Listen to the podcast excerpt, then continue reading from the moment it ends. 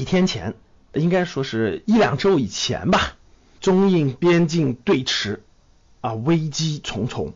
然后呢，我就夜观天象，发现不对，有可能要出手。结合各方面信息情报吧。于是呢，我就通知身边的一些朋友，我说是大家减减仓啊，这估计边境要对应出手了。最后的节点就在九月三号到五号的金砖国家会议。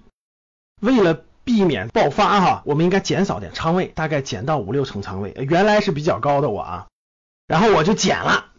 本想的呢是边境一打。中国的资本市场从来没有经历过战争的考验，所以它必然内心很恐慌，必然要跌嘛。跌一段时间以后呢，我再进场抄底嘛，这不是完美的计划吗？没想到，就在我等待未来大概半个月左右金砖会议前后打与不打这个结论的过程当中，哎，市场唰唰唰非常强势，冲过了三千三百点。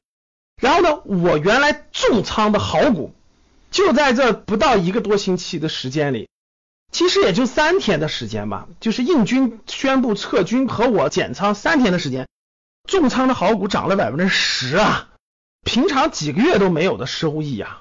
结果没想到我夜观天象做出这个决定之后，大概就几天四五天的时间，印军就撤军了，就宣布参加金砖会议了。然后现在金砖会议又特别和谐了。那我原来是接近满仓的，现在减了一半啊，可以说是收益少获得了很多，并不是说没有，因为我还留着一半仓位呢，也有收益，但是比我原来的预计的还是要少很多的。通过这个事件呢，其实我想说的就是在投资中啊，历史就证明了一天的收益往往多于一年，一年的盈利要多于甚至十年的总和。我就想起来我看的非常多的投资的书籍，包括这个案例哈。我们以美国这个市场为例，美国资本市场已经有一百多年的历史了。那整个市场这么多年长期是往上涨的。我们以其中的任何一个十年或者二十年为例，就任何一个高成长的十年或二十年，假设那十年整个市场的平均收益是百分之十五以上，如果你减掉那百分之五那些天数，你的收益就迅速降到了百分之二三左右。如果你减掉了百分之十的那个天数，比如三千多天，十年嘛，三千多天里头，你减掉百分之十，三百多天，那你的收益就可以说是不赚不亏，平基本上是。如果你减掉百分之二十的收益，就三千多天当中减到六百多天，你就已经亏损了。那我们再以巴菲特的案例为例，巴菲特做了五十年的投资了，这五十年当中，如果我们减掉他百分之五的收益最好的天数的话，整个巴菲特的收益平平。就跟一个银行收益差不多，可以说很普通，也就跟指数差不多吧。如果你减掉巴菲特投资生涯当中的百分之十的天数之后，那巴菲特的收益连指数都跑不赢。如果你减掉到百分之二十以后，它就是亏损的。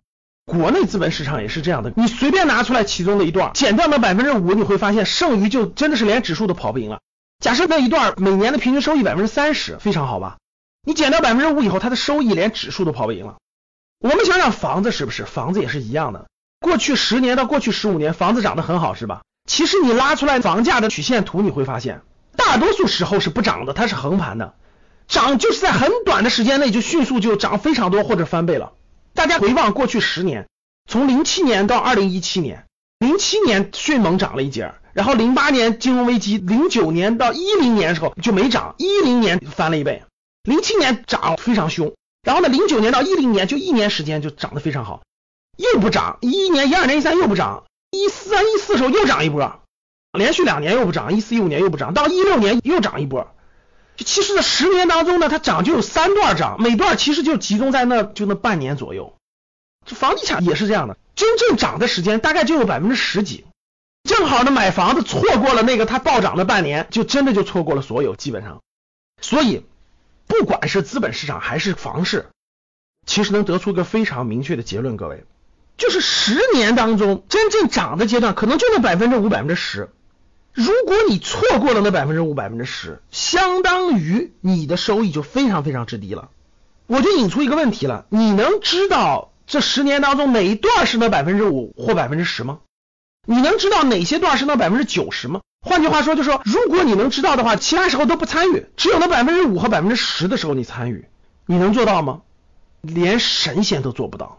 市场的短期波动真的是无法预测的。我们能做的是什么？结合这些投资大牛，我们得出一个结论：我们能做的就是傻傻的等，就是傻傻的拿着你的好公司，真的傻傻的等，傻傻的持有，持有到享受到那百分之五或百分之十的暴涨的阶段，你就赚钱了。没别的办法，咋办？只能傻傻的持有。这就是投资难的地方，各位，为了那百分之五就要等百分之九十五的时间，这就是投资难的地方。一天的收益，很多时候超过一年；一年的收益，很多时候超过十年啊！当你看到我所看到的世界，你将重新认识整个世界。谢谢大家。好了，本期节目结束了，下期节目再会。如果还觉得不过瘾，可以加我的班主任饶胜老师微信：幺五零二六七三七五三四，聊理财，聊考研，聊兴趣。聊人生，聊梦想。好啊。